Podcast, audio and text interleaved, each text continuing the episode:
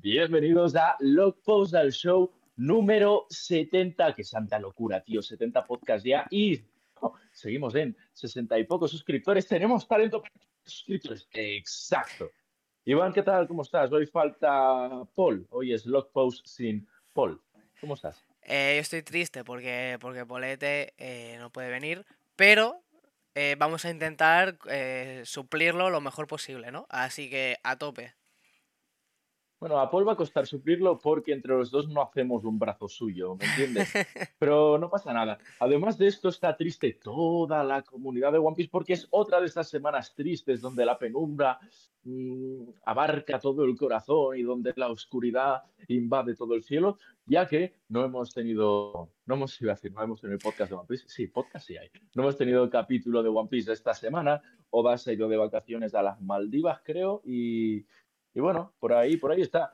Pero nosotros vamos a cumplir y haremos las noticias y el podcast todo junto porque tenemos pocas noticias, pero que han dado mucho y mucho que hablar. Ha habido mucha polémica, polémica absurda desde mi punto de vista, ahora, ahora hablaremos. Y además venimos con una teoría que hemos copiado de Arthur, de Library of O'Hara, y que yo vengo a transmitiros aquí porque tenemos que cumplir con la comunidad hispana. Vamos a transmitir la palabra del Señor dentro de esta comunidad hispana.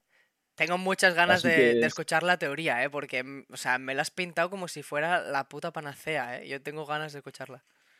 Ahora, ahora va a ser una puta mierda, va, va a ser una puta mierda y, y, vamos, vamos a flipar. Vamos a ir con la primera noticia, que tú eliges cuál es la primera noticia. vale, pues vamos a hablar sobre el live action de, de One Piece. Vamos a hablar bueno, para empezar, pues contextualizamos. Han salido dos pósters oficiales que los tendréis aquí en pantalla ahora mismo. Eh, uno es Luffy haciendo así con el puño arriba y otro es un poco la, la, la, tripulación hasta, hasta Sanji y Usopp, ¿vale? Entonces, ¿qué te parece, Ferry, primero, para empezar? ¿Qué, opinión te generan estos pósters? El de Luffy me mola, o sea, los dos me molan, me los pongo aquí y parece que miro, miro la pantalla. El de Luffy me mola, eh, tío, me mola, me mola mucho y el otro también, lo que se ve más, no sé cómo decirte, lo más pintoresco, el, hmm. el otro, más un... Más, que espero que no sea la estética del live action, esta, con los colores tan, tan, tan, tan marcados y todo esto. Ajá. Porque se ve demasiado live action entonces. No se ve realista. Sí, poco natural se ve, estoy, estoy de acuerdo con eso. Pero bueno, que pienso que son los tonos elegidos para el póster, que es esto. Claro. Y que además se ve que no va a ser ni siquiera el, el póster promocional, al menos el del grupo. Yo, el de Luffy solo quizás sí, pero el del grupo no creo que vaya a ser el póster promocional. El, el, de Luffy sí que se ve mejor encajado. Sí, estoy. Sí, el, que sería el póster. Me gusta más el de Luffy como, como póster como tal, ¿eh? Quiero decir. Sí, pequeño detalle que mola es que tenemos a, a la gaviota de las noticias por ahí volando. sí. Eso, eso está muy guay. Y ha habido polémica. ¿Cómo, ¿Cómo, no? Con la comunidad tan estimada que tenemos Coca, de One Piece. Cojones que son, colega, pero es que sacan polémica debajo de las piedras. Es que no lo, te lo juro que no lo entiendo. Te lo juro que no lo entiendo. Mira, si hubiese polémica por el tono, que es lo que estamos hablando, dices, vale, puede ser una polémica más o menos aceptada, te gusta la paleta de colores, no te gusta, vale, ok, ok.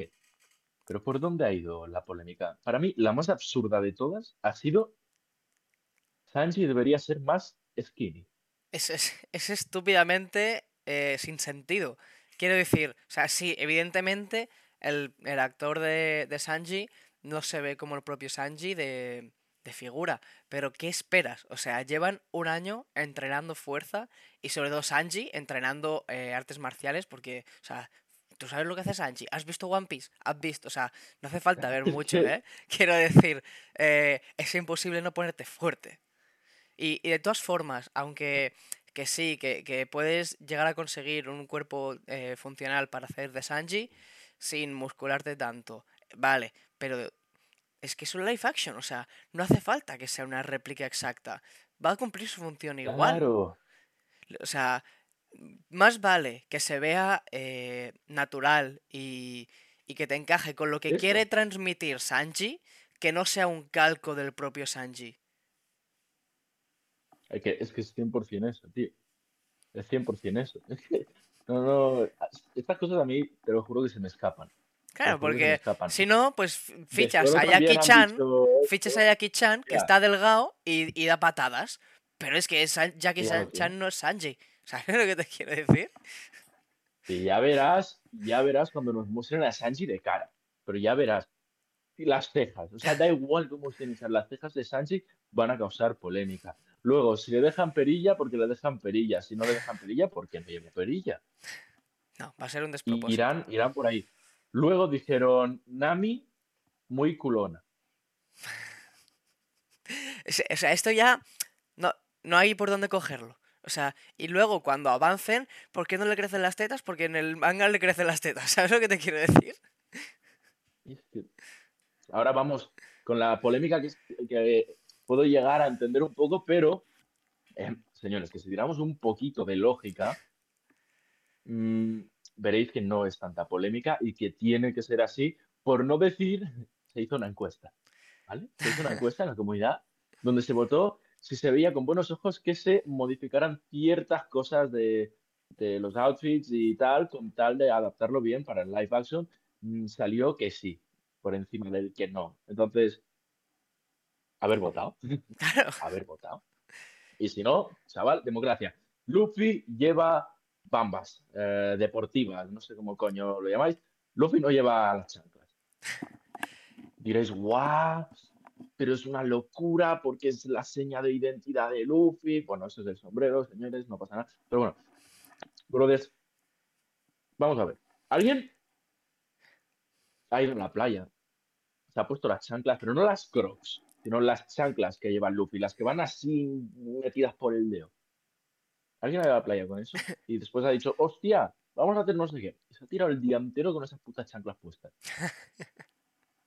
molesta, ¿eh? Cuando llegas a casa, a que molesta. Y ya como te sube el pie, flipas. Y estos señores están haciendo casi todas las escenas de acción eh, ellos, dentro de sus posibilidades rollo las más peligrosas, evidentemente las hacen dobles de acción, porque como se lesione uno de estos señores, eh, se tiene que retrasar la producción y eso son muchas pérdidas. Entonces, están haciendo escenas de acciones. ¿Tú crees que una persona puede hacer una escena de acción con chanclas? Es que no, no hay por dónde cogerlo. no, o sea, no es una puntual, es que es todo el rato con las chanclas. No hay por dónde cogerlo, tío. Y... normal. Además, la alternativa no me parece para nada mal. Voy a poner otra vez el póster. Vamos a ampliarlo. Eh, se ve bien, tío. Se ve muy integrado en lo que es el outfit de Luffy. A mí no me parece para nada em, descontextualizado, ¿sabes? No me parece fuera de tono. A mí me resulta de hecho, muy buena alternativa. Porque, lo estaban diciendo en los comentarios, que yo de primeras ni me fijé en que no llevaba chanclas. No, claro. Está muy bien. Son feísimos los pantalones que lleva el cabrón, pero es lo que llevaba al principio. Exacto. Es, muy feo el, outfit de Luffy, pero se ve, se ve realista. Se ve realista. El de todo se ve realista, incluso el de Usopp, colega. Que este sí que está fuerte, el cabrón. Sí. Tremenda espalda que se le ve. Eh, pues la verdad, eh, sinceramente, es que la comunidad no sabe lo que quiere. Porque se hizo una encuesta muy extensa, con no sé si habían 100 preguntas. Hasta el más mínimo detalle querían saber la opinión de los fans. Y, y, las están respetando, quiero decir, no lo hicieron solo para contentar como podíamos especular. No, no, querían saber de verdad lo que opinaban los fans, porque yo creo que ya se olían un poco cómo es la comunidad. Y dijeron, mira, así eh, no nos podéis echar en cara nada. Aún así, pues los fans lo siguen haciendo, pero la razón se la tenemos que dar a Netflix, sinceramente.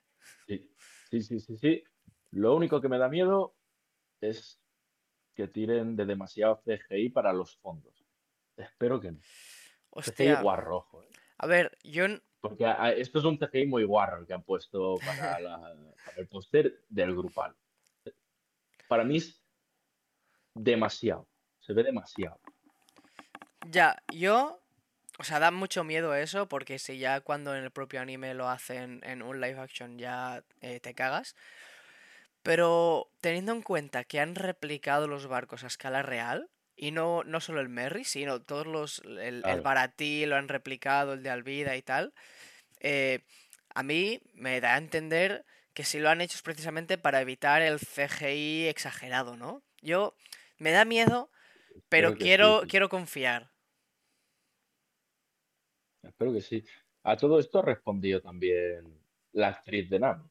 Sí, que, básicamente, así en resumidas cuentas, eh, sí, eh, está, estamos de acuerdo con ella, es lo que hemos comunicado nosotros. Lo ha hecho de buenas maneras, porque tampoco es cuestión de tirarse a la comunidad encima, eh, inteligente por su parte, aunque también entendería que dijese, estoy hasta el coño de vosotros, tengo el culo grande y me da igual. es que no sé, no sé, no sé. Iñaki se la suda, porque sea viaje por el Caribe, lo comentamos ahora. Eh, sí, me parece correcto. Así que damos por zanjada esta noticia o quieres añadir algo más. No, yo, yo creo que ya está. Que vayáis todos a la puta mierda. Es lo único que tengo que decir. Así Un que. Adiós. Eh, pues entonces comentamos lo que, lo que va a hacer nuestro compañero Iñaki. Eh, vamos allá. Y eh, os, voy a, os voy a comentar un poco eh, nuestro compañero Iñaki Godoy, que se va un poco de vacaciones, ¿no? A ver un poquito, a desconectar de, los, de, los putos fans de One Piece que son más pesados que una vaca en brazos. Y. eh... que, no, te extrañes si ves al móvil en casa, ¿sabes? Y dices, mira, tío, me piro sin el móvil, sin nada. Yo, lo puto haría, ¿eh? Yo lo puto haría. Básicamente he hecho un comunicado en, en Instagram y creo que también en Twitter, con lo que dice: Bueno, tengo una noticia. Pronto abandonaré el buque eh, pronto abordaré, perdón, no abandonaré, abordaré un buque que viajará por todo el Caribe durante casi tres meses. Eh, seré parte de un equipo y depende de nosotros llegar a la próxima isla. Necesitaremos cocinar, limpiar y, por supuesto, aprender y navegar. Eh, voy a tardar en compartir su aventura porque estará desconectado, tal, tal, tal, y está muy emocionado por su viaje. Hostia, le ha molado ser pirata, ¿eh? A nuestro compañero Iñaki Godoy. ¿Tú crees que lo hace para tener la experiencia de lo que siente Luffy y plasmarlo en una supuesta segunda temporada? Yo, yo creo que sí. ¿O crees que es que le ha gustado el personaje de Luffy y la ha incentivado a hacer esto? Yo pienso que, es una idea que ha tenido y que le hubiese gustado hacer para la primera temporada. Pero claro, eh, seguramente pues no le ese tiempo cuando se lo han comunicado y tal, o quizás se le ocurrió más tarde. Y, seguro, estoy prácticamente seguro que, está casi confirmada la segunda temporada. Y, pues ha querido como darlo todo en este papel para, la próxima vez que, lo tenga que interpretar, ¿no? Eh, este tío a mí me queda genial, la verdad, es un puto crack. La verdad es que sí. De hecho, también esto nos confirma un poquito que mínimo tres meses no habrá estreno de, One Piece. Es no. mínimo. claro. Eh, claro, o sea, se nos dijo para 2023. Vale, o sea, pero ya podemos descartar. Supongamos, ya pronto abordaré. O sea, que yo qué sé, para marzo se va. O sea, que es todo marzo, abril y junio. Ojo. Entonces ya nos queda la opción Creo que, te has saltado, creo que te has saltado mayo, eh, crack. Eh, puede ser, puede ser. Pero mayo, ¿a ti te importa? No. Porque no va a salir en live action, así que. Ah, que ya tomar por culo. Pero yo ya creo que entonces nos metemos para la temporada de verano de series. Hmm. O ya nos iremos a la temporada de invierno. Hostia, eh, me parecería extraño que no hayan. O sea, que lo hayan dejado para el final, final de 2023, ¿eh? Yo voy a tirar de optimismo y voy a pensar que, pues, para la temporada de verano. Además, yo, yo creo que es, que es buena, buena opción, ¿no? Para tirar eh, con One Piece, porque yo, creo que One Piece, es que no sé si será porque estoy sesgado, ¿no? Por mi, por mi experiencia, pero One Piece es un poco de, veranillo. Sin, mm. sin chanclas. Claro. Pero ya te digo, o se tira como hacían con Juego de Tronos, las últimas eran en verano, para junio, concretamente, o se hace ya en, invierno, cuando la gente está en casita, ya tiene tiempo para mirar la Terebi. Pero muy bien, tío, me mola que esté así de comprometido y ojalá vaya bien para que este señor pueda hacer una segunda temporada aportando toda la experiencia ganada en su viaje por el Caribe, del cual nos podría hablar aquí en el podcast. O sea que si lo está escuchando, brother, has invitado. invitadísimo. Y Emily también. Los dos. Por supuesto. ¿Algo más que añadir? Eh, bueno, a ver, eh, yo quería comentar un poco eh, que es una idea que no se me había ocurrido porque, claro, o sea, no puedes ser un puto pirata, pero sí que puedes acercarte a la experiencia, ¿no? De un poco de, de ser marinero y tal. Y, o sea, dice mucho de, de Iñaki Godoy y al final, yo creo, o sea, no, no estudio interpretación ni nada. Ahora, nos comentarás tú desde tu perspectiva que, sí que lo estudias. Pero, coño, o sea, para interpretar a alguien que viaja por el mar, si, si lo has vivido en tus propias carnes, yo creo que te sientes más en tu zona de confort, ¿no? Como sé lo que se siente, sé lo que es, lo he vivido en mis propias carnes. Claro, mis profesores de hecho tiran mucho de que hay que tirar de imaginario, que puedes, yo que sé, interpretar a un drogadicto aunque no haya sido drogadicto, solo tirando de imaginación y de información. Entonces tú te lo montas en, en tu cabeza, el cómo es, y puedes llegar a sentir lo que sentiría, de alguna manera, o plasmar lo que siente. Sin embargo, cierto es que si puedes tirar de, de tu propia experiencia, sobre todo si es positiva, es, ideal. Nunca tires de tu negativa porque te torturas a ti mismo pero en este caso que es positiva, oye tío, si tú sabes lo que es estar ahí, que te esté dando el puto sol todo el rato, o lo que es no tener cobertura, o no tener el móvil y estar aburrido durante horas encima del barco, o cualquier cosa que le pueda suceder eh, eh, mientras esté navegando por el Caribe, joder, pues yo creo, yo creo que será bienvenido, yo qué sé, yo viajando en mochilero, puedo saber lo que es sentir sed ¿sabes? No a los extremos de alguien que se tira días sin beber, pero tengo, puedo jugar con eso. Y yo creo que le va, a ser una experiencia que flipas, porque ya no tendrá que imaginar lo que se siente al navegar, sino que lo habrá sentido, aunque sea mínimo, y luego ya sea su trabajo el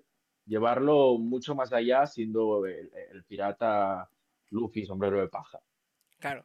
Pero yo creo que le vendrá de puta madre tu opinión personal como súper experto actor de cine en grandes eh, multinacionales, películas, eh, cosas de que se graban, eh, ah. ¿dirías que un actor puede llegar a hacer el mismo nivel de interpretación solo con, con información?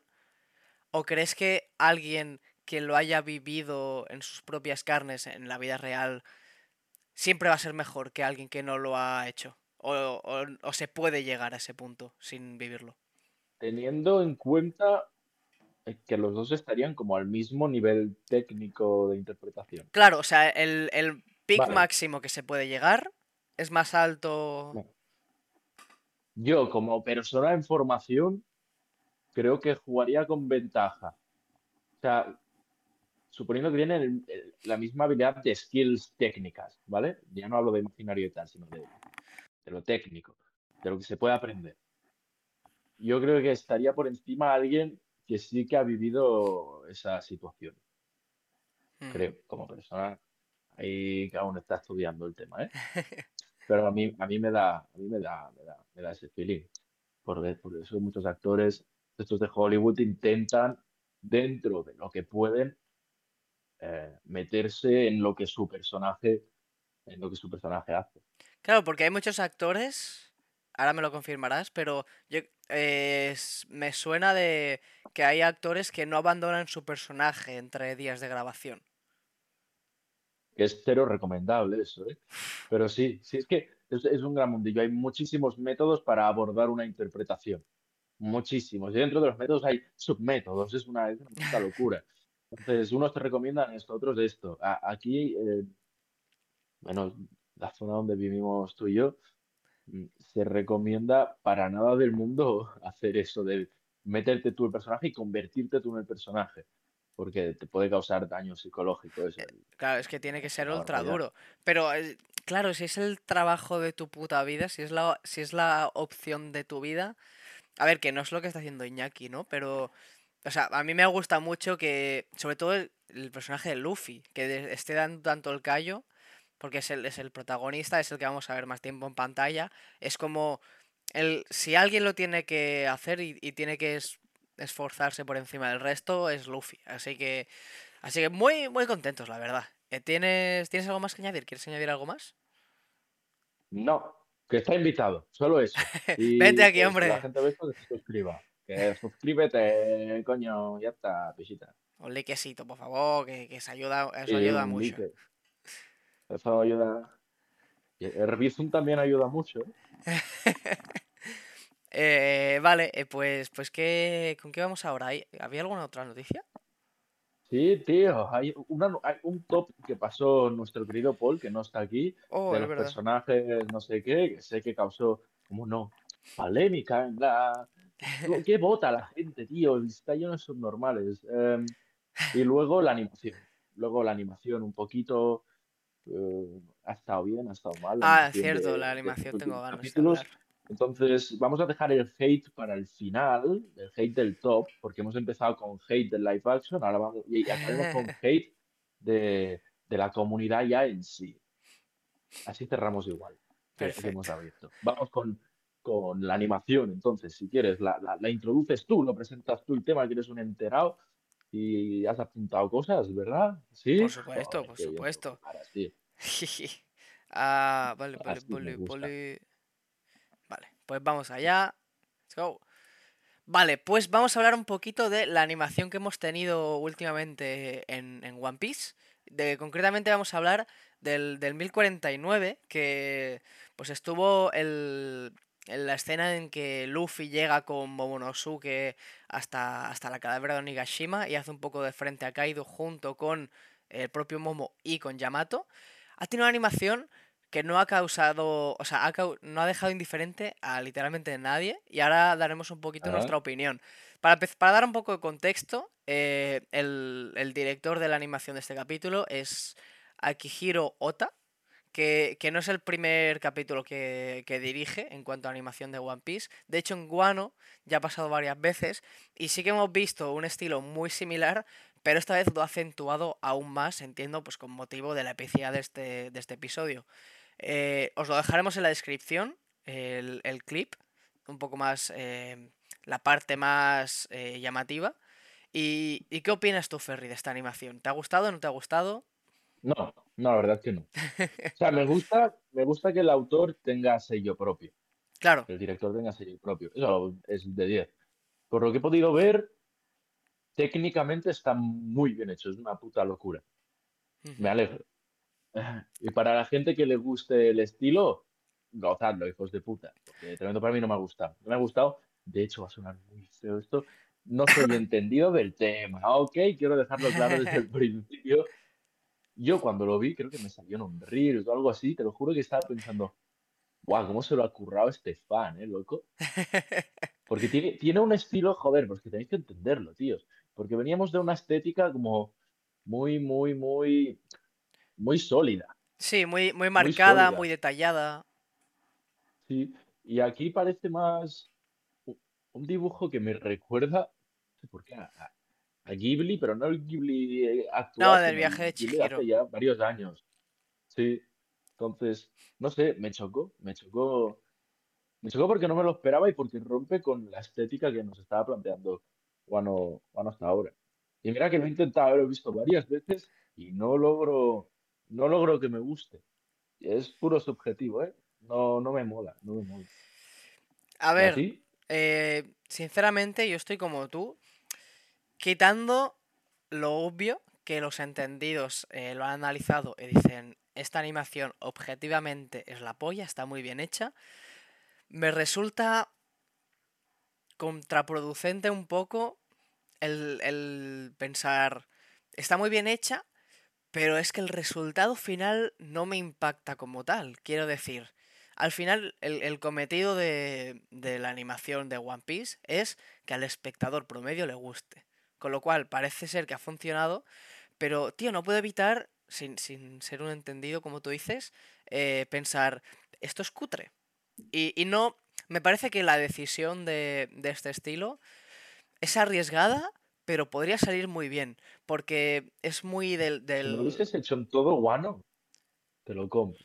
Sí. queda muy, muy japonés, Sí, muy, muy estilo. Además, eh, japonés un poco el estilo de, dibujo de los 80, e incluso del, del periodo Edo, de como muy a, trazos y pues el, viaje de Chihiro, pues todo, tendréis en mente, imagino, ese estilo de dibujo, pero sin llegar, en mi opinión, a ese resultado de pese a que es, un estilo eh, más eh, de bocetos, vamos a decir, eh, sin llegar al resultado final que, tuvo la película.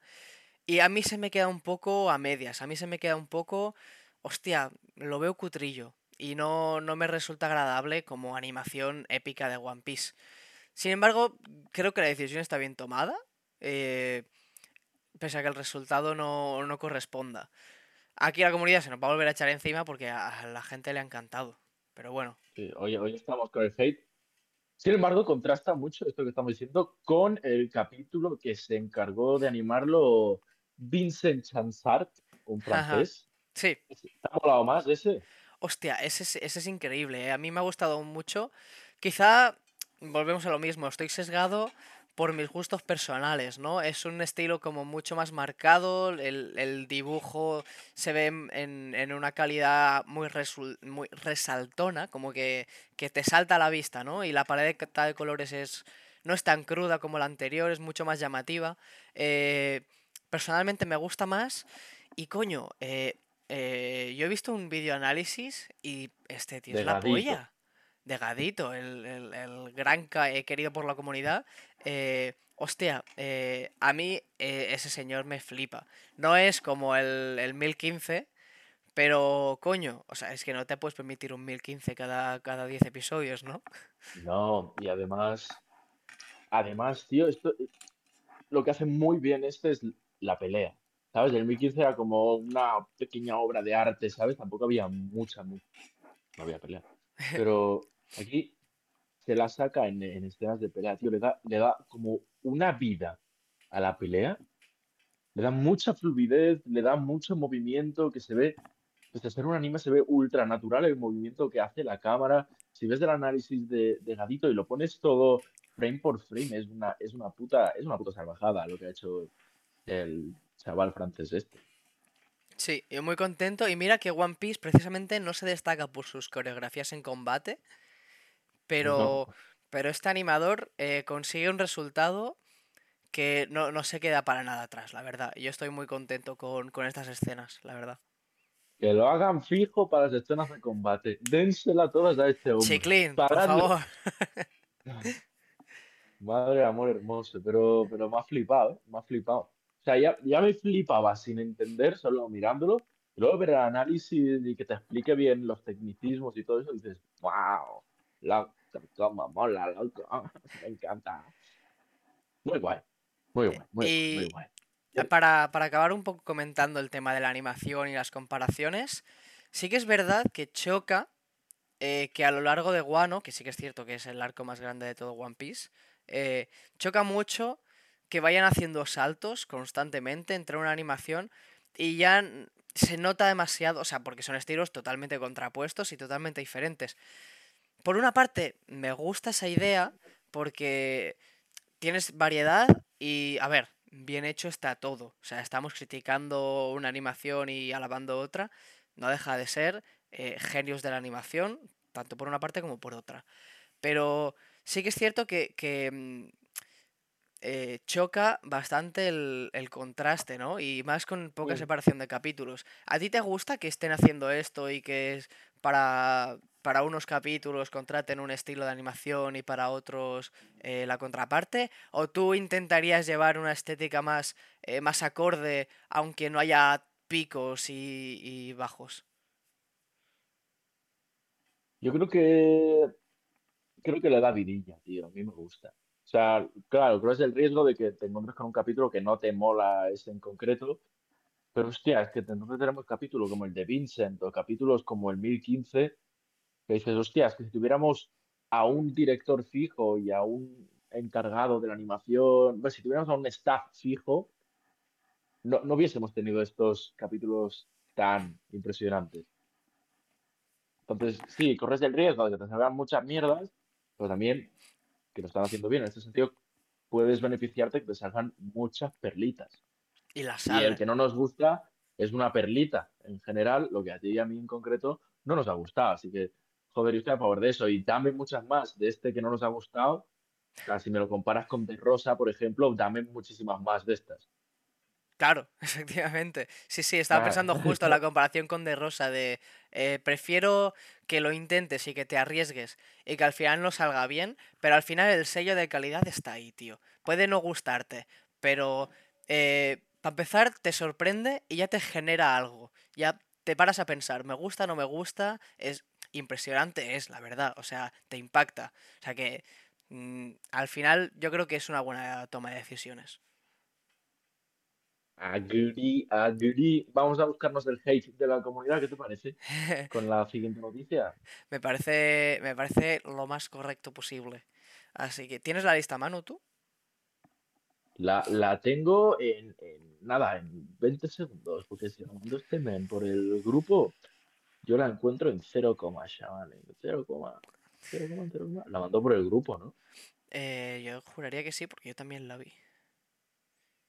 Hostia, pues esperemos que sí que esté en el grupo. y yo- Ay, ay, sí, vale, la tengo, Sí, la vale. tengo. Pues eh, introduces tú y tal la noticia. Eh, sí, a Vale. ver, un momentito. Déjame asegurar de que no han borrado. Ok, Ok, pues vamos allá. voy. Y bueno, pues tenemos otra vez controversia en la comunidad porque la gente que vota en estos tops de, de fans es como, son fans que yo creo que no saben votar, son fans que, que no dan mucho más de sí o son fans que intentan boicotear a One Piece. Y es que ha salido un, un, un top 10 de los personajes más fuertes de One Piece. Obviamente votado por, como no, los fans japoneses que yo creo que son los que, los que no, no no, no, no, están o chinaos. están, está, creo que vamos a comentarlo directamente. Vamos a Va- comentarlo Vamos allá, porque vamos a entrar en materia, sí. Vale. No es, no es tan loco como el que hicimos hace no mucho, que ese era una fu- los más obviados.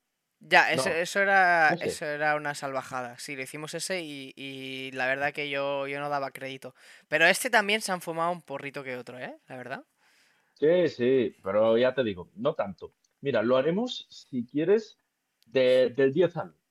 Vale, me parece correcto. En el número 10 tenemos a Bruno Azor.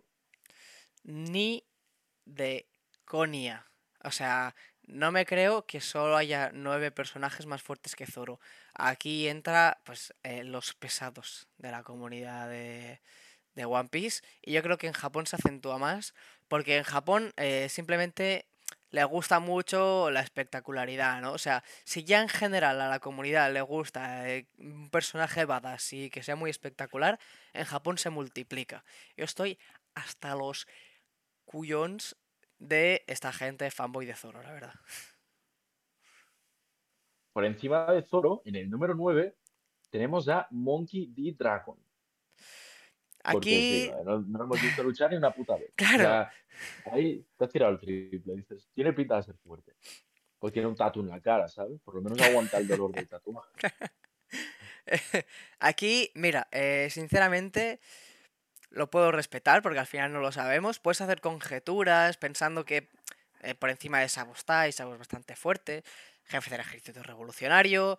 Puedes haber llegado a entender que tiene alguna Akuma no Mi muy poderosa o algún arma ancestral. Y siendo familia de quien es, eh, mira, te lo compro. No, o sea, no puedes afirmar nada, pero puestos a especular, mira, te lo acepto. Ok, ok. A ver si me aceptas este, que yo creo que podría ser uno de los más what the fuck de toda la lista. En el número 8 está caído. Por la puta cara. Eh, hostia, Estos están viendo el manga. no. Yo creo que simplemente eh, ven que, que ha ha perdido y dice, este es un mierdas. No nos olvidemos que es, es- es la criatura más poderosa del mundo. Una vez murió Barba Blanca. Quiero decir. era eh, el que le cogía el rebufo a, a Shirohige. A, a, mí no tiene sentido. Simplemente la comunidad pues dice, hostia, ha perdido, esto es flojo y ya está. ¿Sabes? Justo por encima de Kaido está Garp. Mira, o sea, por encima de Kaido, evidentemente, está Garp, o al menos si lo contamos en su prime, que entiendo yo que la lista es así. Pero, hostia, es que el número 7, eh, lo siento, pero no. Ni de coña. Y justo por encima de Garp, no llega ni al top 5, está Monkey D. Luffy. Monkey D. Luffy no entra en el top 5. O sea. No. o sea, es que no está por encima de Kaido. Le ha ganado, pero, hay que tener en cuenta el contexto. Yo me esperaba que lo metieran en el top 3 a Luffy. No sé por qué. ya, top 3 Luffy. La gente es muy. muy eh, se emociona cuando ve algo y, cierra los ojos. ¿Sabes lo que te quiero decir? No, no tiene lógica. Tendría que estar en, en top 10, tendría que estar Luffy. Sí. Pero no el 7. No por encima de Kaido. No, y no por encima, de, Zoro. Por encima de Zoro sí, pero claro, es que Zoro no tendría que estar en el top 10. Ni en el top 20. Vamos ya con el top 5, ¿vale? Dentro del top 5, el último del top 5 es Mihawk. O sea, yo no entiendo la comunidad. Quiero decir, suelen infravalorar a Mihawk y suelen decir que Zoro le gana y que es un Chichibukai, que no está a nivel Yonko. Pero ahora lo ponen nivel, el, por encima de Garp, que estaba a la altura de Roger. Eh, sinceramente, y por encima de Kaido, que yo creo que tampoco le, le podría ganar a Kaido. Eh, o sea, Mihawk estaba vivo. Kaido estaba vivo. Oda te dice, Kaido es el ser vivo más fuerte del mundo. ¿Por qué coño te piensas que Mihawk es más fuerte que Kaido? O sea, ¿Qué te crees? ¿Que está muerto? Que es... Por favor. Así, ¿eh? O sea, tienen los cojones a contradecir al creador de ese personaje. Bueno, es, lo que... A ver. Que está chetado, ¿eh? En el top 10 podría estar mejor. No, sí, estoy de acuerdo, pero en el 5 por encima de Kaido no. Y de Gar menos, vamos. No, no. Tendremos que hacer un top nosotros, ¿eh? No hoy, porque hay que pensarlo, pero la semana que viene haremos, haremos un top de los personajes más fuertes. Vamos con el top 4. Mira, yo ahí te lo compro este. Eh, Silver Rayleigh. Te lo compro. Mucha gente dice, no, comandante de Yonko, nivel comandante de Yonko. No, comandante, mano derecha, de hecho, del rey de los piratas, quiero decir. O sea, está por debajo del hombre más fuerte posiblemente de la historia de One Piece. Con lo cual, eh, puede estar tres niveles por debajo o puede estar 0,01 por debajo. Y viendo lo que hemos visto, que ya está Yayete y, y Alba Negra le, le, tiemblan las piernas cuando le ve, pues... Imagínate en Prime, ¿sabes? Claro, es que es una locura. a, un joven Marco, a un joven Marco lo para con un dedo. Así, pip, eh, a tu puta casa, totito. Eh, mira, te lo compro, te lo puedo comprar y me alegra de que este señor eh, esté valorado por la comunidad. Yo, Silver Rayleigh es el que más compro de toda. O sea, exactamente en el modo que está es el que más compro de, todo el top. En el top 3, inevitablemente teníamos que tener. Bueno, inevitablemente. Dentro del top 3 tenía que estar esta persona, pero quizá no en esta posición del top 3, y es Edward Newgate Barba Blanca.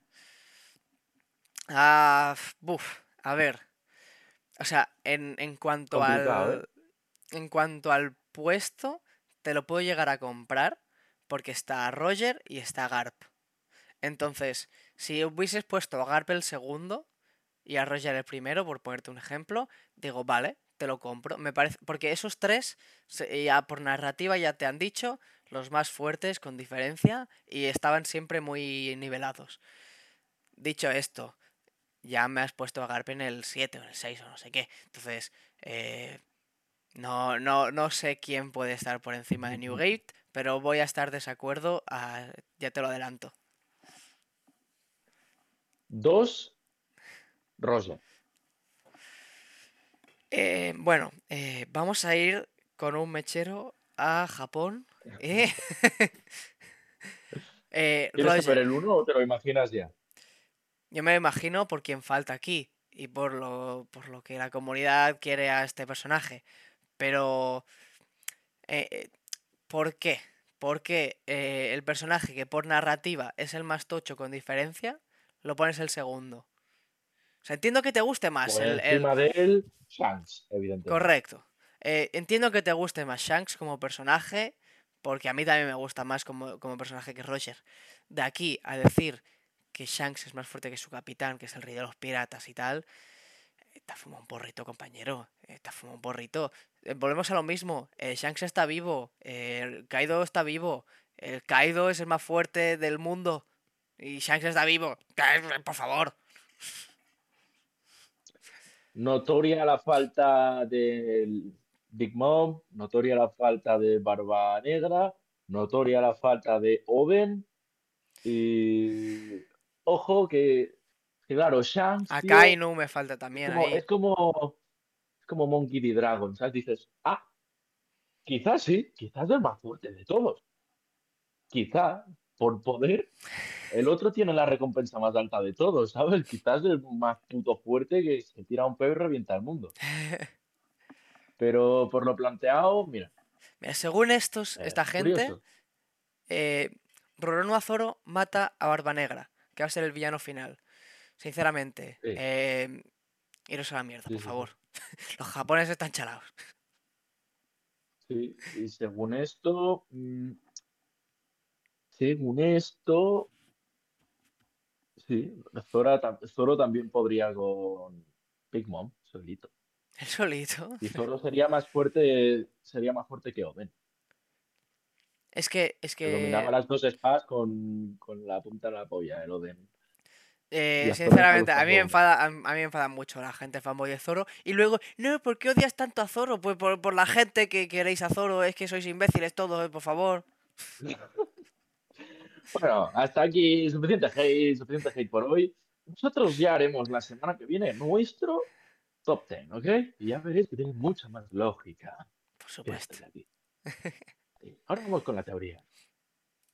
Vale, eh, ¿la tienes ahí, la tienes ahí a mano? Déjame que vea un poquito La de tengo agua. ahí. Bebe, bebe, bebe, bebe, bebe tranquilo, porque vas a necesitar beber tranquilo. Hijo de puta madre. Bueno, vamos, vamos a ello. La tengo en la libreta, ¿eh? apuntada. Pero ahora entender, eh, me- haré mezcla de idiomas, también te aviso. Vale. Haré mezcla de castellano y inglés, ¿sabes? Porque como es inglés el chaval, yo iba apuntando cosas en inglés. Digo, me da una, o sea, lo entiendo en inglés, pero no sé traducirlo al español con la palabra exacta. Digo, se queda en inglés. Y ahí se queda. ¿Me entiendes? Me parece perfectísimo. Entonces, cuando, cuando tú estés preparado, me avisas y yo, yo te la cuento. La. Yo estoy eh, ready, estoy más preparado que preparadín, así que vamos allá. Pues vale, mira, si estás más preparado que preparadinas, vamos con esta absoluta locura de teoría que yo creo que es la primera vez que veo una teoría y pienso, hostia, qué factible que es. ¿La he inventado yo? No, aquí no inventamos teorías. Aquí lo que hacemos es pillar teorías de otra gente y contarlas. ¿Robamos? Tampoco. No robamos nosotros. Nosotros expandimos. el Divulgamos. Somos divulgadores de teorías. Así que vamos a nombrar a quien ha hecho esta teoría porque es el puto amo, ¿ok? Se llama Arthur, The Library of O'Hara. Y para mí se ha sacado, se ha sacado el nepe. Se ha sacado el nepe en esta teoría porque, ya os digo, yo muy pocas veces veo una teoría y digo, vale, tiene lógica. Tiene lógica. Él lo que hace es que la separa, o sea, él la cuenta del tirón y no la separa en puntos, yo la separa en 10 puntos. De estos 10 puntos, para mí, también puede ser que no lo haya entendido bien, pero para mí solo uno es como... Pero oye, 9 puntos factibles de 10 está muy bien. Te lo compro. Y básicamente nos cuenta un poquillo sobre, sobre quién es el Gorosei y quién es Insama. Vale, me gusta el ¿Eh? tema. Hmm. Vamos, vamos por el principio. Gorosei, tú sabes que son los eh, five, five Elder Sí. ¿sabes? Vamos a la etimología, ¿ok? Go es Sí. 5, Rou es Elder y Sei se suele traducir como Star. La cosa es, la cosa es que los japoneses usan el, el sei no para referirse literalmente a las estrellas, sino para todo lo que tú ves en la cúpula celestial. Vale. ¿Sabes? Igual que cuando tú y yo estamos en la playa, estamos con nuestra birrita, miramos al cielo y decimos, qué bonitas son las estrellas, pero ahí hay satélites, ahí hay planetas, ahí hay lunas, se refieren a todo el conjunto de elementos celestiales. Entonces, eh, se podría decir eso, pues como cosas celestiales, por lo que se puede leer también como eh, los Five Elder Planets. Oh, vale. Que teniendo la información del último capítulo me cuadra. Vale, entonces vamos a Five Elder Planets, tema de hace tiempo. Vamos a lo que serían el, el, antiguo mapa del sistema solar, ¿vale? los primeros mapas del sistema solar, rollo hasta hace 300 años, más o menos. Vale. Hace 300 años se descubrieron más cositas que se implementaron al mapa del sistema solar que tenemos actualmente. ¿okay? Hasta hace 300 años, en el mapa del sistema solar, sin contar a la Tierra, porque eran geocentristas, entonces la Tierra no era un planeta, la Tierra era lo más de lo más. Había cinco planetas. Ojo. Mercurio, Venus, Marte, Júpiter y Saturno. Más allá de Saturno no se tenía conocimiento de lo que había. Entonces, en los primeros mapas del sistema solar estaba la Tierra en medio, el Sol evidentemente y cinco planetas. Vale. A eso se le sumaría, como he dicho, el Sol y la Tierra, pero que no se contaban como como, creo, que, creo que ya, ya sé por dónde vas a ir y me está gustando, ¿eh? Sigue, sigue, sigue. Ok, entonces lo que tendríamos en los antiguos mapas del sistema solar serían lo que ahora se conocen como los cinco planetas viejos del sistema solar. Vale. Con lo cual es el pues nombre. Sí. Punto 3. Ojara. Es solo un matiz. ¿Te acuerdas de que veíamos como lo que Paul en su momento nos explicó que era la Tierra con sus lunas y no sé qué. Ajá. Si te lo planteo desde un punto de vista geocentrista, ¿qué es eso? O sea, la galaxia, ¿no? O sea, como el sistema... Sería la Tierra y los cinco planetas dándole vueltas a la Tierra. Lo cual, eso nos podría ayudar también a pensar que evidentemente es así que luego cada planeta tendrá sus lunitas y tal, que vemos en, en, Ojara que hay cosas grandes con pequeñitas cosas, lo cual nos podría haber hecho pensar que no eran lunas porque las lunas no tendrían por qué tener más lunas, pero bueno. Entonces, en Ojara ya nos enseñan, nos dan esta opción. Punto 4. ¿Cómo nos presentan a Saturno? Ay, pues... Como Saint J. García ah, Saturno, ¿vale? Vale. Vamos por partes. Mm, el Saint que nosotros tenemos en japonés también se puede atribuir a divinidad. Vale. ¿Vale? O sea, también podría leerse como Dios, no solo como santo, sino santo, santo como divinidad, per se. Sí. Eh, sabiendo esto y sabiendo que Gorosei, sei, también se puede, si lo cambias de kanji, o sea, va por fonemas el, japonés. El mismo fonema también lo puedes escribir con el sei de Gorosei, que hemos dicho que significaba planeta. Vale, o sea. se puede leer como Dios Saturno o planeta Saturno. Hostia. O sea, Yoda juega mucho con estas cosas. Eh, claro, evidentemente. Y además, también se no, el, el señor este del YouTube también plantea que quizá es de los. ¿Cómo llamas? A los dragones celestiales, no, tío. ¿Cómo, cómo sí, llamas los Tenryubito. Los Tenryubito, que quizá los del Gorosei son de familias de Tenryubito. Eh, ya que, bueno, pues Jay García Family también viene de raíz hispana y Don Quijote también viene de raíz hispana. Así que plantea que quizá, pues, el Gorosei se va renovando con eh, personas en concreto dentro de las familias de los Tenryubito y eso pilla un poquito más de fuerza, a ver si lo encuentro. Eh, Mm, Ah, sí. Eso pilla un poquito más de fuerza cuando más o menos podemos ya descartar que no son seres inmortales, los del Grossein. Porque Claro. ¿cómo hace referencia el, el pavo este a Vegapunk? Hostia, hacía tiempo que no lo veía, hace mucho. ¿sabes? Si eres inmortal, los daños que tenga Vegapunk no, lo- no los Ah. expresarías así. Claro. Sí. Pero luego volveremos a eso. Vamos por el punto número 5. Nos faltan tres planetas Vale. dentro de este mapa, que casualmente son Urano, Neptuno, que se lee como Poseidón, y Plutón, Las armas ancestrales. que son las, las armas ancestrales. Em, tenemos que tener en cuenta que Plutón, cuando Oda escribió la Oda, Plutón era considerado un planeta. Vale. Así que nos vamos, vamos a tener en cuenta el mapa del sistema solar de cuando Oda empezó a Claro, escribir. que lleva 25 One putos años. Claro, desde 2006 que no, que no se considera un planeta. Vale. Pero si realmente esta teoría es cierta, pues hay que tener en cuenta que cuando él empezó, pues sí era un planeta. ¿ok? Exacto. Vamos a submatizar esto del. Vamos a. Cuando a Oda le llegó la Plutón. noticia de que Plutón ya no es un planeta, me cago en su puta. Pues voy a comprarlo, voy a hacerlo planeta. Mira, Plutón es el dios del, del Underworld, de, de la muerte también puede ser. Poseidón, el dios de los océanos.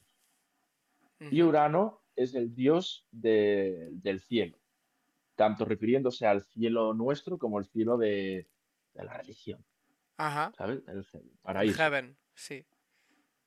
Vale, tenemos estas tres cosas. Luego de los otros cinco, Saturno es el dios del tiempo, Júpiter, también conocido como Zeus, es el dios de, del Thunder y de, es el jefe de, del Olimpo. Marte, el dios de la guerra, Venus, conocido como Afrodita, es el dios del amor, y Mercury, conocido como Hermes, es el dios de la riqueza. ¿Vale? Esto en nuestra lectura grecorromana. Claro. ¿Qué pasa? En, en Japón también se tenía conocimiento de estos cinco planetas y según el color que puedes ver de ellos en la cúpula celestial, le atribuyeron uno de los elementos, que también tienen, hay cinco elementos dentro de, de- de lo que sería el yin yang, pues le atribuyeron un elemento a cada uno de estos planetas. Entonces nos deja con Mercurio, eh, Mercurio es agua, Venus Ajá. es metal, Marte es fuego, Júpiter es eh, wood, Ah, en es madera. Bueno. madera, y Saturno es tierra, pero no tierra en plan el planeta, sino Sí. la puta tierra, Ah, tierra, sí. ¿vale? Eh, y com- como, como los otros tres se descubrieron más tarde, ya no encajaban dentro de los cinco elementos. Dijeron, ¿ahora qué hacemos? Y lo utilizaron, pues, literalmente lo, lo grecorromano para nombrarlos. Entonces, Uranus es eh, Sky King Planet, Vale. ¿vale? Eh, Pose- eh, Urano, Neptuno es eh, Sea King Planet Vale. y Plutón es eh, Underworld King Planet o también Darkness King Planet, lo cual hace bastante Hostia. sentido, ya que Poseidón es Sea King Planet, que casualmente Shirahoshi pues, es El rey del la mar. reina de los, eh, de los reyes marines. Después, Uranus, Sky King eh, Planet, casualmente en el juego de, de Odyssey, ¿ok? Se nombran unas cuantas cositas y hay Sky Priest. Y el Sky Priest puede eh, controlar un cacharro, un robot gigante, ¿vale? Que sirve para contrarrestar las armas de armas ancestrales. Hostia. Entonces es curioso que el Sky Priest pueda usar esto, pero luego te diré otra cosita de Uranus, que ahora mismo no te lo puedo decir porque no tendría sentido, pero Uranus es creado por Gaia. ¿Vale? Vale. Ahora no lo entenderás, luego vas a entenderlo. La de la tierra, ¿no? Y Plutón tiene sentido que sea eh, Darkness King Planet porque sabemos que está literalmente por debajo del nivel del mar de. Guano, lo cual es un sitio muy, muy oscuro. Una vez hemos ya, hemos ya puesto en contexto todos los planetas, nos falta el último ser celestial, que es el, el Sol, que Vale. literalmente ya sabemos que es Sun God Nika, Sí. que por cierto, Nika viene de Nike, que, literal- que es- era el dios de la victoria. Ok, o a lo mejor llevaba Bambas Nike. Quizá es por eso. ¿No te lo has planteado? Que Todo encaja. por Nike. Entonces nos queda el panteón divino de One Piece. Nos queda con eh, la trinidad de dioses, con Plutón, Poseidón y Uranus. Los Five Elder Gods, que serían los otros Los- cinco sí. planetas. El Sun God Nika. Y entonces falta la Tierra. ¿Vale? Que sí, seguro. Nos, nos vamos al punto 7. Vale. Earth. En japonés, Chikyu. ¿Vale? Vale. Chikyu que literalmente se traduce, la traducción literal es Earth Globe. Globo terrestre. Globo terrestre, o sea, el, el globo terrestre, la representación grecorromana del globo terrestre es Gaia. Claro, sí. ¿Vale? ¿Sabes cómo se conocía a Gaia? ¿Cómo? Se la conocía como la madre de la naturaleza. Ajá. Como nos ha dicho Oda a través de Vegapunk, que se representa la madre de la naturaleza en One Piece. ¿Cómo es la naturaleza en One Piece? ¿Qué es el ser que lo representa? Que repudia las frutas del diablo. El mar. El mar. ¿Sabes cómo se llama mar en japonés? Im. Umi. Lee Umi al revés. Imu. Hostia, ¿Vale? me gusta, ¿eh? Entonces, Flipa. Sí. Entonces, eh, aquí hace como un matiz y es que quizá, quizá el Gorosei podrían ser satélites de Im-sama. O sea que sería la opción que él ve viable para que sean también inmortales, contrastando con lo que ha dicho antes. Porque sabemos que Vegapunk usa tecnología del Void Century sabemos que ha podido crear eh, satélites, entonces no podemos descartar que el Gorosei sean propios satélites de Im-sama, lo cual cuadraría con la Tierra y los planetas orbitando alrededor de la Tierra, Ajá. por no decir que dentro de Sei, Gorosei también se puede entender como satélites en vez de planetas. Ajá. Vale. Hostia, el, el japonés es un idioma que tiene que ser tan complicado para estudiar, pero justo para, para hacer cosas como esta que hace Oda en One Piece, viene tan bien. Ya. Entonces, tío, todo esto hace que cobre sentido la explicación que Vegapunk más o menos le da a las frutas del diablo. ¿Sabes? Porque cobra sentido el que las frutas del diablo se ganaran el odio de Mother of Nature. Acá. Oh, claro. Ah, me gusta esto, ¿eh? Me, me cuadra más que la propia explicación de, de Vegapunk. Por no decir que en Shanks, en el capítulo 19, dice, las frutas del diablo son encarnaciones de el demonio del mar. Mm, claro. Hostia. Claro, Shanks sabe cosas. Buah, es, me cuadra un montón, ¿eh? O sea, me está gustando Claro, un y la teoría. que diga Devil of the Sea y que justamente Imu sea al revés que Umi, puede darte a entender que a ojos de los otros dioses, Im pasó a ser el diablo, como ahora lo son el clan D y la gente que intenta derrocar a estos dioses. Claro. Entonces, suponiendo que Imu lideraba, o Umi en ese momento, lideraba eh, la rebelión o como tú quieras para derrocar a quien, coño, a quien cojones fueran los dioses de ese momento, tiene sentido que lo vieran como el diablo. ¿Sabes? Efectivamente. O sea, es lo más lógico del mundo. Claro. Entonces, hombre, pues tiene, tiene su sentido. Luego vamos ya con el punto 10. Para mí ese es el que menos, el, el que flaqueaba, el punto 9. Ajá. Porque dices, bueno, vale, sí, cogido con pinzas. Sobre todo lo de que Shanks diga Devil Fruits are incarnations of Devil of the Sea. ¿Sabes? Como, ¿por qué tendrían que ser encarnaciones de, de lo que sería Im? Pero que a la vez ahora Im repudie las frutas del diablo. Es algo que a mí ahí me flaquea, quizá no lo Bueno, a lo mejor es o- como. Yo lo he entendido en plan, son los demonios de el mar. En plan, como que los, son como claro, los enemigos del mar. sí, claro. Y entonces también te cuenta que la habían especies que avanzaron tanto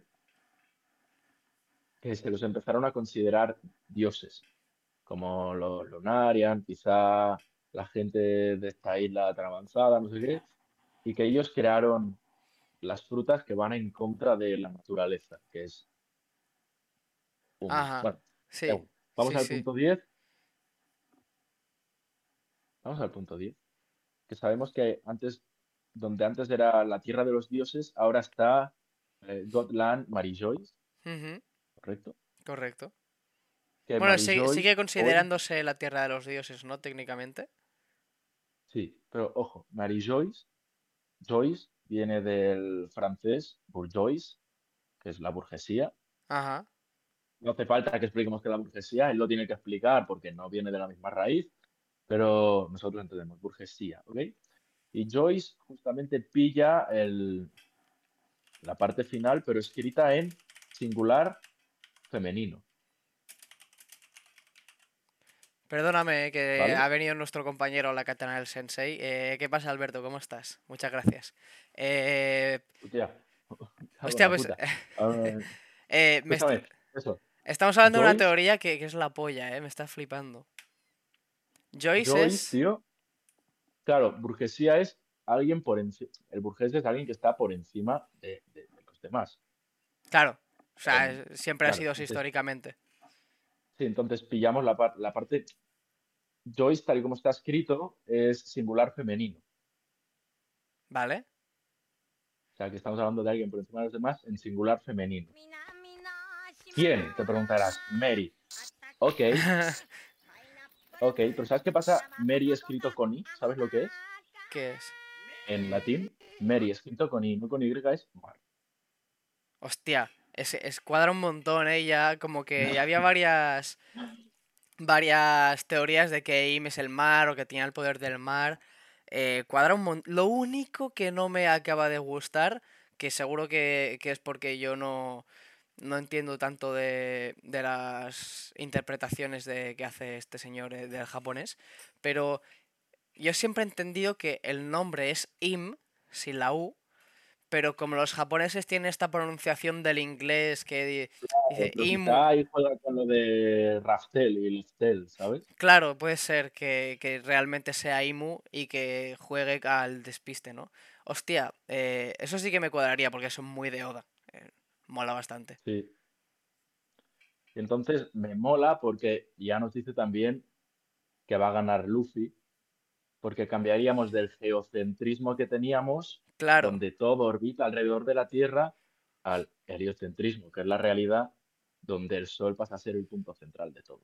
claro, incluso yo lo interpreto como que quizás la, la historia haya ido en el sentido de que al principio se estaba establecido de que, de que la propia Tierra era el centro, pero luego llegó, creo que era Galileo, puede ser, que dijo el, el centro no es la Tierra, el centro es el Sol y todos giramos alrededor del Sol.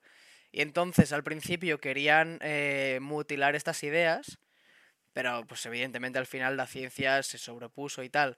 Pero claro, si alguien, imagínate que en la historia alguien tuviese el poder de, de hacer olvidar las cosas, un poco como en Shingeki no Kyojin, eh, de manipular las mentes o tal, eh, o- aquí lo hacen con los libros. Claro, por eso, en, en este, en este universo sí que han podido modificar la historia. Entonces, si han querido mutilar porque Im quiere ser, seguir el- siendo el centro del universo, por así decirlo, eh, tiene sentido de que lo hayan hecho y hayan ocultado toda esta información para que Im siga reinando pero cuando se descubra la verdad, el centro es Luffy. Y por eso no quiere, o sea, por eso, por eso tienen tanta obsesión, ¿no? Hostia, eh, me cuadra un montón, ¿eh? Mm, Ahora voy a añadir dos cosas que esto ya es de cosecha mía. Bueno, cosecha mía, uno es de conocimiento mío y el otro es de, de que lo he pensado. Digo, ¿y si no es tan tan como dice él, sino que te acuerdas de Cavendish? Sí, Que tiene estas dos personalidades, ajá. ¿vale? ¿Y si tiene la personalidad Umi y la personalidad Imu? ¿A qué te refieres? ¿Sabes? Umi como madre de la naturaleza, dios de la naturaleza, un ser bueno, Ajá. y Imu como una persona que literalmente corta la naturaleza. Porque recordemos que lidera encima de la red line que hace que los mares no se junten. Hmm.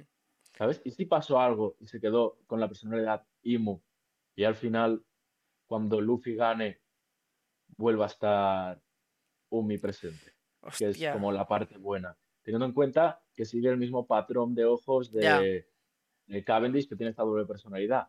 Molaría mucho, y ya es fliparse, que veamos al- algo que nos indique que Mihawk también puede tener este, ¿sabes? Sí. A ver, em, lo tiene y sabemos que lo posee más o menos Nika cuando se pone así con los ojitos bonitos. eh, Entonces, yo siempre he sido podría hate, ser, eso es fantasía mía.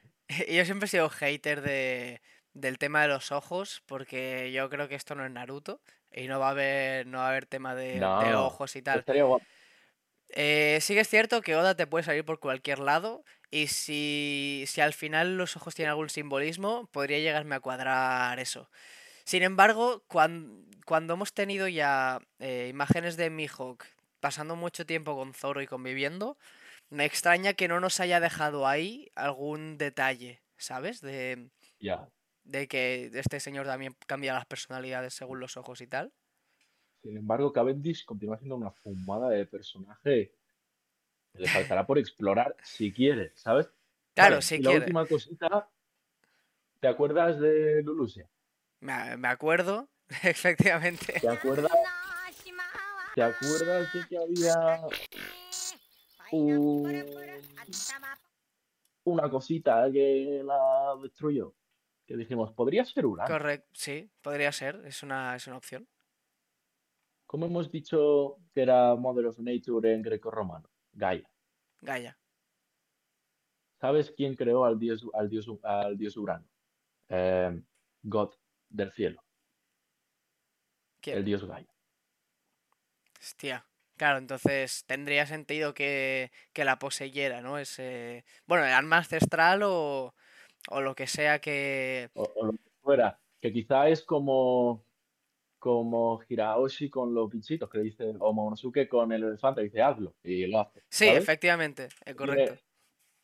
Claro, entonces puede, puede, puede ir por ahí. Y yo pienso, ¿y si, pues sabemos que para subir al cielo, ¿cómo pasó con, con Skypiea? Un- Una cosa del mar, y dice, ¡Yimba! Hostia, es que Skype. va, es que Skype ya trae tantas cosas, Es tío. que, y si, y si de alguna manera Tiene mucho que ver con la creación de las islas del cielo, tío. O sea, no me extrañaría para nada, porque al final. O sea, todavía hay muchos misterios en Skypiea y ya se nos ha revelado cosas. O sea, eh, Pero es que también te me da miedo, ¿eh? o sea, me, me- me- me vienen tantas ideas. Por, por una parte digo, claro, Gaia crea Uranus y tal, tal, tal. Pero por otra parte digo, ya tenemos un dios del cielo. Claro, a ver, pero es autoimpuesto. Autoproclamado, como todos. Como todos. Pero ya conocemos al dios del cielo que tiene la fuerza suficiente como para dar muy por culo. Que se ha ido a la luna. Y ahora tendrá unos conocimientos que flipas y que quizás ha encontrado una cosita por ahí que puede usar luego para hacer daño. O sea, Es que vete a saber lo que se ha encontrado. es que puede salir por tantos lados, porque ya te digo, solo con esto de Uranus tenemos lo que Gaia crea Uranus, tenemos el Sky Priest, que te he hablado de eso de, de Odyssey, Sí, correcto. Que me, me resulta extraño, ¿eh? Que haya metido información. Bueno, no es información canon, no es una pista. Entonces. Claro. Y además, eh, lo que te digo de, de. A ver, eh, sí que es cierto que choca, pero a- al ser en el autoimpuesto, eh, me, me- no, no me parece un impedimento, ¿no? ¿Se, se te ha caído, Ya, compañero? pero también te digo que es, es a lo que juegan. No creo que ninguno de estos sean dioses No, claro. por, por ser dioses. Aquí dice, aquí dice nuestro compañero Alberto, eh, según mi propia teoría, Im tiene el poder del mar, que concuerda con la teoría que has compartido tú, eh, y las tormentas, eh, que, viene, que van eh, inherentes al poder de las corrientes del mar y la presión, todo, el- todo el sentido del mundo, por lo cual así sí que podría crear el, los knock-up. Claro, Es entonces es que puede ser que, que, mm, que el, el knock-up extreme este que has subido Skypia no sea casualidad, porque qué casualidad que la isla que ha tirado para arriba el mar es tan jodidamente importante, ¿sabes? claro, es que es eso, tío. No sé. ¡Ah! Qué rabia me da One Piece a veces. Me cago en su puta madre. Buah, eh, Oda, por favor, eh, empieza a darnos result- o sea, resultados, eh, soluciones de los problemas que nos planteas porque ya no damos abasto con más, ya no... de que, no queda tanto de One Piece, no, no puede haber más. Eh, Vale, y, a- y además, tío, em, ¿me escuchas? sí, sí, sí. Ah, vale, vale. Vale. Shanks. Shanks, espera, es que lo, lo estoy buscando para, para, para confirmarlo. Esto ya lo habrá comentado la comunidad que flipas, pero yo me motivo, me vengo arriba, tú lo sabes. Digo, ¡fua! ¡Qué listo soy! Y ya, ya es algo que se ha comentado hace cuatro o cinco años, no pasa nada. Eh, Siempre te pasa. Siempre, siempre me pasa, siempre me pasa. Shanks podría ser de la, de la familia Figerland o algo así. No sé qué es. Algo, creo que es algo que se comentó en, en Red, por lo que he leído en un Ah, comentario. Que, que, vamos, que tiene la casualidad que tiene la raíz, comparte raíz con viernes en latín. mm, Viernes, acá Venus. hostia, que claro, pero eso explicaría, eso explicaría muchas cosas.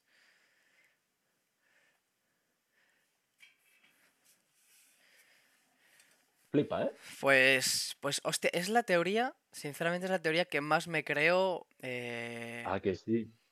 de las que, de las que he escuchado en general, ¿no? Hay teorías que dices, está bien a nivel porro, pero hay veces que pienso, tío, eh, ¿me habré, me habré spoileado de One Piece? Esto es que está, está muy bien hilado esto. Está muy bien hilado. Sobre todo, que yo cuando empezó ya con la raíz etim- etimológica de Gorosei y te explica lo que puede significar Sei también, dices, "Vale, ok. Luego te vas al mapa antiguo y casualmente son cinco planetas y dices, vale, los tres que restan son las armas ancestrales y dices, perfecto, cuadra con los elementos de, de lo mismo pero en japonés. Dices, muy bien, muy bien, todo bien. Y ya, que te falte la tierra, que se interpreta con Gaia, que es, que es Umi, que Además que todo es, ¡eh! ¡Cabrón! todo es muy del estilo de Oda, todo es muy... Es, eh, me, me cuadra que lo haya escrito este señor, ¿sabes? Sí, sí. Y en el caso de que no sea así, Oda, ya puedes estar escuchando el vídeo de este hombre. De, de Ohara Reescribe todo, por favor. Ya me- Pídele, pídele consejo. Está muy bien esto que comenta el chaval este. Madre mía. Vale, ¿qué tanta veracidad le ves a, a esta, a esta teoría? Y ya con esto vamos acabando el podcast de esta semana. Sí, eh, a ver, eh, no deja de ser una teoría y acertar teorías tan precisas en, en One Piece es casi imposible. Pero aún así, yo creo que tiene muchas probabilidades de ser cierta porque encaja tanto que dices, no, no puede ser casualidad, ¿sabes? Que, que con toda la información que tenemos haya cosas de mm, información verídica que, que case tanto con la teoría. Con lo cual, yo le doy. Hostia, no, no sé decirte un porcentaje, ¿eh? pero yo creo que es de las que más sentido me hace. Ok, mira, vamos a hacerlo así. ¿Qué ves más probable? ¿Que esta teoría sea cierta o que Oda haya obligado al staff de live action a ponerle las bambas de marca Nike a Iñaki Godoy en plan guiño a Nike y Nika? Dios de la Eh, victoria. pues, pues la teoría, por supuesto. Ya, ya- bueno, ya, ya habéis visto el- la opinión de live eh, tío. action, pero Estaría muy guapo. O sea, le doy un beso, le doy un beso en toda la boca a Oda. Si le pone, si obliga a que le pongan bambas Nike a Luffy, pues, pues molt bé, eh, cerramos por aquí.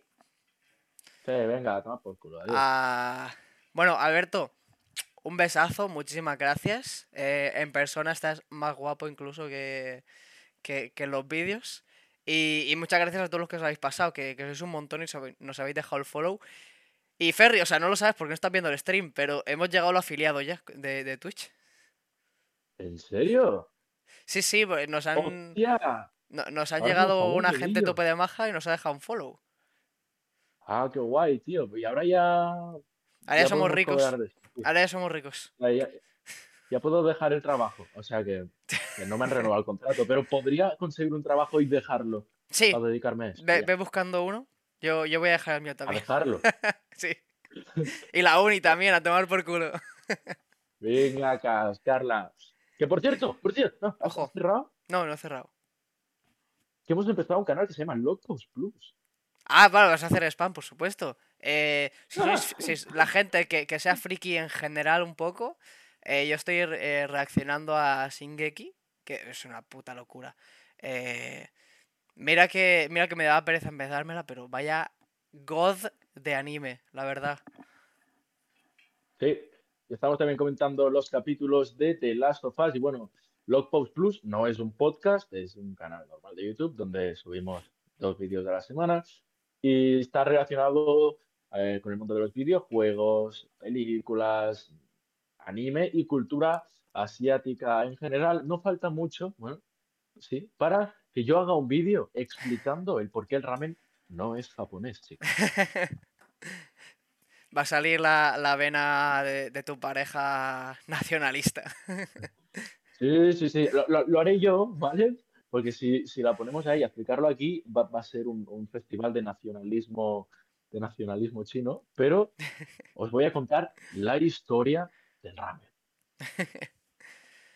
Pues molt bé, muchas gracias. cortado aquí, queda muy Vale, bien, vale, tío. no, pero así somos, keep it cutre un poquito. Vuel- vuelvo a hacerlo, ¿eh? Digo ramen, bajándolo y tú cortas. Vale. La historia del ramen.